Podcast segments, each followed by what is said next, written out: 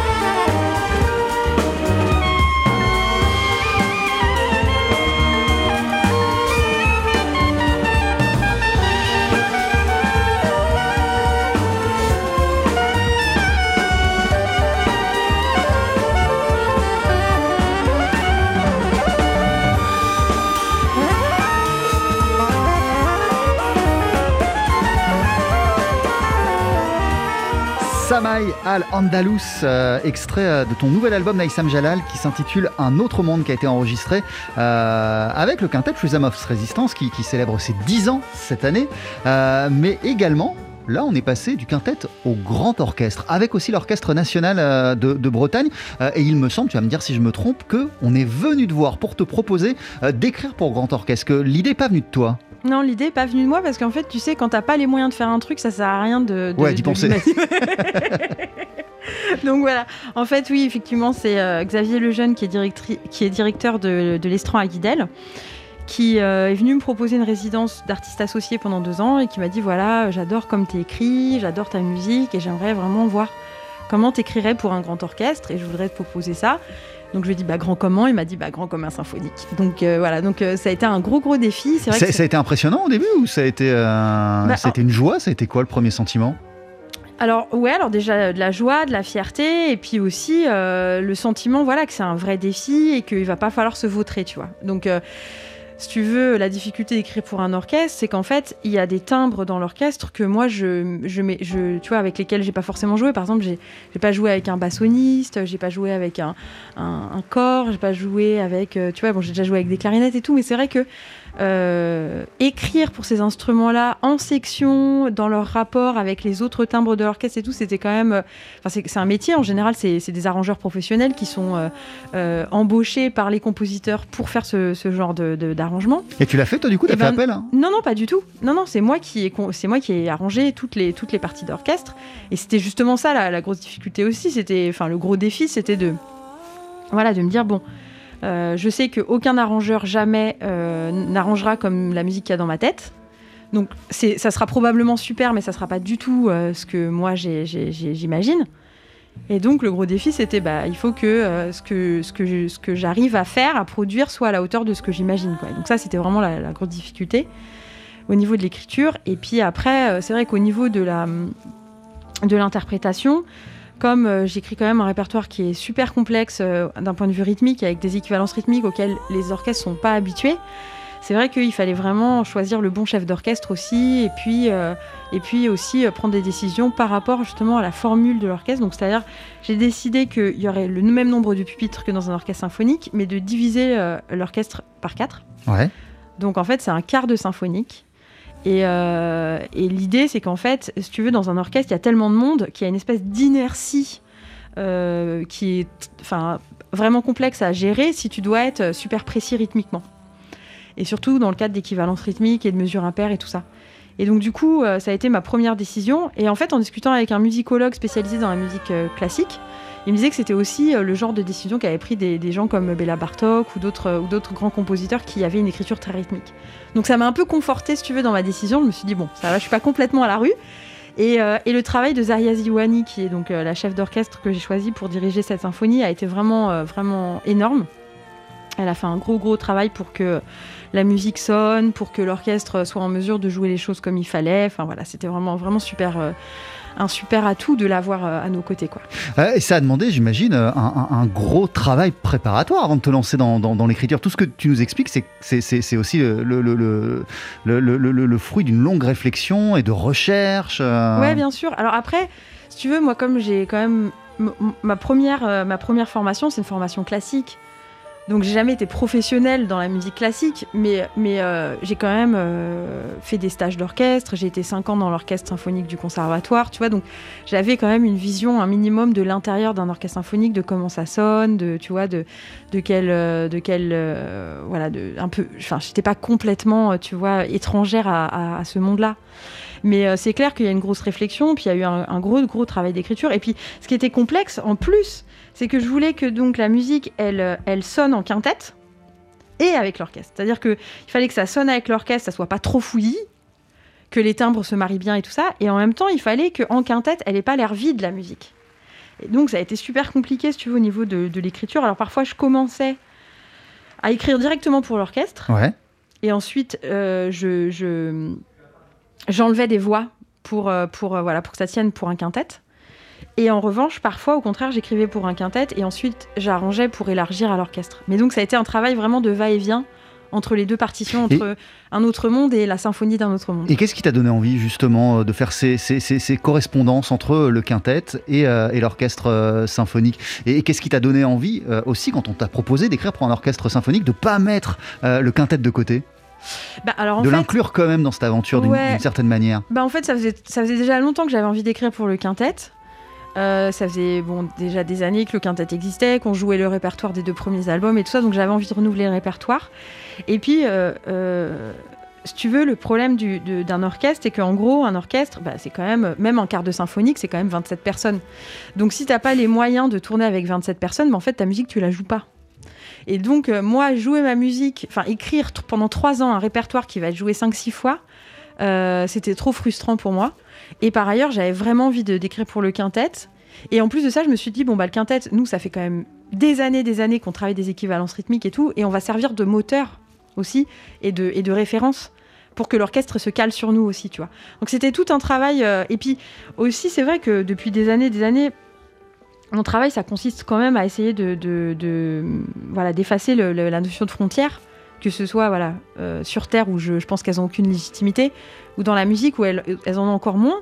Et donc, euh, si tu veux, j'ai toujours essayé de, composer avec euh, des vocabulaires empruntés à la musique classique, à la, au jazz, à la musique arabe, à la musique indienne, à la musique mandingue, à la musique d'Afrique de l'Ouest. Tu vois, c'est vraiment des influences qui, qui, qui, s'entendent dans, dans, mon travail. Et donc, je me disais, voilà, ce qui va être super chouette avec l'orchestre symphonique, c'est qu'on va pouvoir encore plus brouiller les pistes, et même brouiller les pistes entre l'orchestre et le quintet, parce qu'en général, les gens ils envisagent bon, l'orchestre comme un accompagnateur et le quintet comme des solistes, donc comme si c'était par exemple un concerto grosso, tu vois, avec plusieurs solistes. Et en fait, moi, mon, idée, c'était vraiment d'essayer de donner des parties solo à l'orchestre, donc c'est le quintet qui les accompagne, des moments où au contraire c'était moi qui étais soliste avec un membre de l'orchestre, avec l'orchestre et le quintet qui accompagnent, au contraire parfois un membre du quintet qui est soliste, l'orchestre qui accompagne, donc en fait c'était vraiment de brouiller les pistes entre eux euh, les rôles supposés et, euh, tu vois, et, préjugés de, des deux formations. Euh, ce groupe, il s'appelle Rhythms of Resistance, le quintet de, départ, et tu nous le disais, il célèbre ses 10 ans en, en, 2021. Rhythms of Resistance, ça sonne comme bien plus qu'un nom de groupe pour revenir à ton engagement, à tes combats et à ta vision du monde. Il a été fondé, non pas sur, sur quelle braise, mais sur quelle, sur, quelle, sur quelle réflexion et quelles envies Sur l'envie de dire quoi? Euh, c'est ce, groupe Alors c'est vrai qu'au début... Des euh, rythmes de résistance, en résistance. Ouais. C'est vrai qu'au début, euh, donc j'écrivais... En fait, Rhythms of Resistance, c'est ma première formation vraiment où c'est moi qui écris la musique et je suis vraiment leader seul. Enfin, seul. voilà, c'est vraiment ma musique, c'est moi qui compose toute la musique. Et c'est vrai qu'à l'époque, j'avais quand même beaucoup de musique qui était écrite et qui dormait sur du papier. Et, et j'avais envie de la faire vivre. Donc euh, j'ai été chercher des musiciens que j'aimais, que j'admirais, avec qui j'aimais jouer, avec que j'aimais écouter. Et je leur ai demandé si c'était OK pour, euh, pour euh, voilà, jouer ma musique. Donc c'est vrai que c'est parti de, là au départ. Et Rhythms of Resistance, pourquoi le nom? Parce que ben, tout simplement, en fait, je me suis rendu compte que dans ma musique, ben, comme j'écrivais des choses qui étaient vraiment profondément à moi et, profondément en moi, des douleurs, des réflexions, des émotions euh, de la colère. Voilà, euh, au début, le, premier répertoire du, quintet, il y avait un morceau qui s'appelait Beyrouth qui parlait de la, de la, guerre civile au Liban. Enfin, il y a beaucoup de morceaux que j'avais écrits entre, entre Paris et Beyrouth. Euh, à l'époque, je vivais donc entre Paris et Beyrouth, et, à Beyrouth, je, vivais dans les camps de réfugiés palestiniens. Donc voilà, donc en fait, c'est vrai que toute ma vie, elle était vraiment liée à cette, cette notion de résistance, et, et je, le vivais au quotidien, et j'avais besoin de l'exprimer dans ma musique. Et donc, bah, tout simplement, en fait, quand j'ai voulu choisir un nom euh, de groupe pour jouer cette musique, c'était évident qu'il fallait que la notion de résistance, elle apparaisse quelque part, puisque euh, cette musique a parlé de ma vie et que ma vie, elle était liée à, cette idée-là. quoi. Euh, c'est les 10 ans de Rhythms of Resistance. On est en, 2021. C'est aussi les 10 ans du printemps arabe. Et il y a pile 10 ans, le 11 février 2011, Hosni Moubarak, en Égypte, quittait le pouvoir. Là, c'est le 10e anniversaire. quel regard tu portes, toi, sur ces printemps arabes dans les différents pays où ils se sont déroulés dix ans après. Euh, on parlera de la, Syrie après, mais, l'Égypte, euh, la Tunisie notamment. Bah, en fait, c'est vachement douloureux que ce soit n'importe quel pays, même si les situations sont complètement différentes. Mais c'est vrai que moi, j'ai vécu longtemps aussi au Caire, j'ai vécu trois ans là-bas.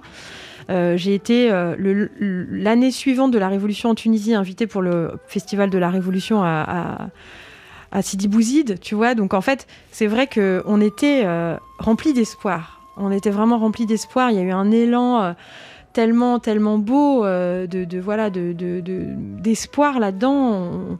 On, pensait qu'on on, pouvait le faire. Et je pense que c'est la Tunisie qui a le, le mieux réussi. Euh, et c'est vrai que ça a été très très dur, mais c'est vrai que tu peux pas. Enfin, en fait, ce qui était compliqué, c'est que il y avait la volonté des peuples, le sacrifice des peuples euh, face à la dictature, face à la corruption, face à la faim. Et il y avait aussi ben, les, voilà, les enjeux internationaux euh, et, les décisions qui appartiennent pas au peuple. Et je pense que toutes les, toutes les révolutions, que ce soit la révolution égyptienne, la révolution syrienne, la révolution libyenne, euh, et la révolution tunisienne dans un, petit peu une moindre mesure, ou la révolution yéménite. Euh, ça, a été, ça a été vachement dur parce qu'en fait, on a été trahi par, euh, eh ben, par les gouvernements des, des, autres, voilà, tout simplement. C'est-à-dire que à plein de moments, même en Syrie, à, un moment, c'est clair que voilà, le, régime syrien était à deux doigts de, de tomber. Et, si euh, euh, les Russes n'étaient pas intervenus, si les Iraniens n'étaient pas intervenus, euh, si les Américains n'avaient pas laissé faire parce qu'ils voulaient laisser faire, parce que de toute façon, en fait, c'est là où en fait tu te rends compte que cette idée qu'on a qu'il y a deux camps, qu'il y a un camp impérialiste et un camp qui l'est pas du côté des Russes, en fait, c'est de la connerie. En fait, les Russes, ils sont tout aussi impérialistes que les Américains. les Iraniens sont comme les Turcs. Enfin, tu vois, en fait, il n'y a, a pas un gouvernement pour attraper l'autre. Et le problème, c'est qu'en fait, les révolutions, qu'elles soient en Syrie, au Yémen ou ailleurs, elles ont été euh, ben, ben, euh, kidnappées, elles ont été, elles ont été usurpées par, euh, par, par les enjeux, par, tu vois, le, le le, fait que les, puissances euh, étrangères se soient euh, voilà, insinuées euh, et, pris des décisions contre le peuple, tu vois. Tu, te dis quand même, c'est quand même énorme. Enfin, je veux dire, moi, par exemple, j'étais pour que... En fait, je suis pour que les peuples jugent leurs leur, leur dictateurs. Donc, il était évidemment jamais question pour les Libyens de demander à ce que quelqu'un, notamment la France ou l'Angleterre, aille assassiner Kadhafi. C'était pas du tout ça. Eux, ce qu'ils voulaient, c'était choper Kadhafi et, et, faire eux-mêmes le jugement et faire eux-mêmes la sentence et faire, et faire tout eux-mêmes. Et, en fait, euh, c'est pareil en Syrie, on a, on a beaucoup menti, on a dit oui, euh, la révolution syrienne, en fait c'est la révolution des Américains et tout, mais en fait c'est pas vrai parce que les Américains ils sont, ils sont rentrés en Syrie pour euh, lutter contre Daesh, mais ils sont jamais rentrés en Syrie pour lutter contre le régime, alors que, enfin voilà. Donc en fait c'est que, c'est que des mensonges dans tous les sens. Et il y a une espèce de cynisme et d'hypocrisie qui est assez abjecte. Parce qu'en fait les mecs ils se partagent un gâteau qui est cuit dans le sang des gens. Et c'est ça qui est, c'est ça qui est horrible. Et tu te dis là, ça fait dix ans par exemple, la, la révolution syrienne, on n'en entend plus parler du tout. Euh, avec une situation dramatique hein, et, un pays exsangue. Ah ouais, non, mais c'est clair. En fait, les gens, moi, je, parle avec ma tante qui est à Alep, je parle avec, avec des gens autour de moi, et en fait, les, les, les gens, ils, ils, ont faim, quoi. Ils ont faim, ils peuvent plus rien faire. Euh, à Alep, si tu veux faire quoi que ce soit, tu es obligé de demander, euh, tu vois, l'autorisation de la mafia russe. Enfin, tu vois, c'est vraiment. Les pays sont, sont, dans des situations où ils sont en fait presque colonisés par d'autres, tu vois. C'est vraiment. Et c'est super dur et tu peux pas reprocher aux gens d'avoir euh, euh, voulu être libres. Si ils ont fait cette révolution, s'ils ont, ont, payé de leur vie, qu'ils ont payé de leur pays pour le faire, c'est qu'ils n'avaient pas le choix en fait. Et donc on peut pas parce qu'il y en a qui il y en a qui il y en a qui regrettent. Il y en a qui disent ah je regrette euh, qu'il y ait eu la révolution, mais en fait tu peux pas regretter si si les gens eux-mêmes ils ont ils ont décidé de, de, payer de leur vie pour être libres, c'est qu'à un moment ils avaient plus le choix. Et ce que je trouve énorme, c'est que nous euh, qui voilà nous vantons d'avoir des, valeurs, d'être euh, voilà les, défenseurs des droits de l'homme et tout, on a laissé les gens crever comme des comme des comme des chiens quoi. Euh, il y a quand même de ta part un peu d'espoir concernant notamment la situation en Syrie ou, pas du tout? Bah, je sais pas trop. En fait, je pense que tout est tout est imbriqué et je pense que on est à la fin d'un monde. Voilà. De façon plus globale. Ouais, de façon plus globale. Je pense qu'on est à la fin d'une civilisation, on est à la fin d'un monde. Et c'est aussi euh, là-dessus que j'ai fondé cette réflexion sur, euh, sur cet album Un autre monde. Euh, le précédent album, Almout Al Mazala, c'était vraiment un hommage à la révolution syrienne. Mais là, aujourd'hui, après toutes ces années, je me dis qu'en fait, la révolution, elle peut être que globale. Et, et, et voilà, je suis pas, tu vois, je suis pas.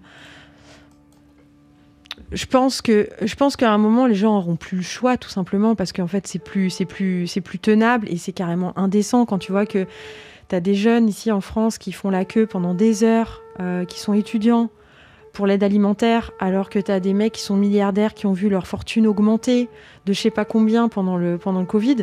Tu dis bon bah là il y, a un- il y a un- truc qui est pas qui est pas qui est pas normal en fait, il y a un truc qui est même carrément indécent. Et donc, à un moment, les gens, quand ils auront faim, ils pourront plus tenir le truc, tu vois. Donc, je pense que vraiment, on est à la fin du- d'une époque, on est à la fin d'un monde. Et euh, moi, je suis pas pour la violence. hein. Je suis vraiment pas pour la violence parce que c'est toujours, c'est toujours, euh, c'est toujours les faibles qui font les frais de la violence de toute façon. Donc, je suis pas pour la violence, mais en même temps, à un moment, les gens ont plus le choix. Et la question sera, se posera plus et il faudra rentrer dans un rapport de force qui sera violent de fait. Donc, euh, donc j'espère juste qu'on va pouvoir construire cet autre monde euh, avant d'en arriver là, en fait, tout simplement. Un autre monde, c'est aussi le titre euh, de ton album, un double CD. Merci beaucoup, Naïsam Jalal, d'être passé euh, nous voir sur TSF Jazz dans Daily Express. Avant de se quitter, tu vas nous interpréter un, un dernier morceau avec une partie de ton groupe. Qu'est-ce qu'on va entendre? Paysage de notre destin. C'est juste après la pub, je te laisse euh, t'installer et euh, tu vas être euh, rejointe par Karsten Oschapfel à la guitare et au violoncelle, Damien Varaillon à la contrebasse et Arnaud Dolmen à la batterie. Jean-Charles Doucan, Daily Express sur TSF Jazz. Allez, faites-nous une féerie Mettez-y vos boyaux, nom de Dieu Le live, Faut que ça te recule, faut que ça valse, hein? Avec ce midi à nos côtés la flûtiste Naïsam Jalal et une partie de Rhythms of Resistance. On, va entendre euh, à présent Karsten euh, à la guitare, Damien Varaillon à la contrebasse et Arnaud Dolmen à la batterie pour conclure ce Daily Express.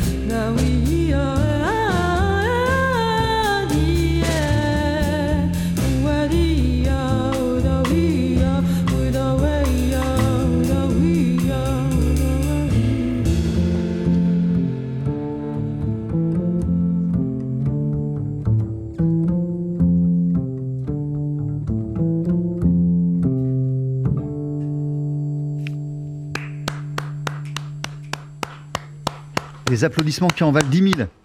Naïsam Jalal, qu'on vient d'entendre sur TSF Jazz avec Paysage de notre destin en compagnie de Karsten O'Chapfel à la guitare, du contrebassiste Damien Varaillon euh, et d'Arnaud Dolmen à la batterie. C'est le groupe Rhythms of Resistance, également, également composé euh, de Mehdi Shaib, qu'on salue.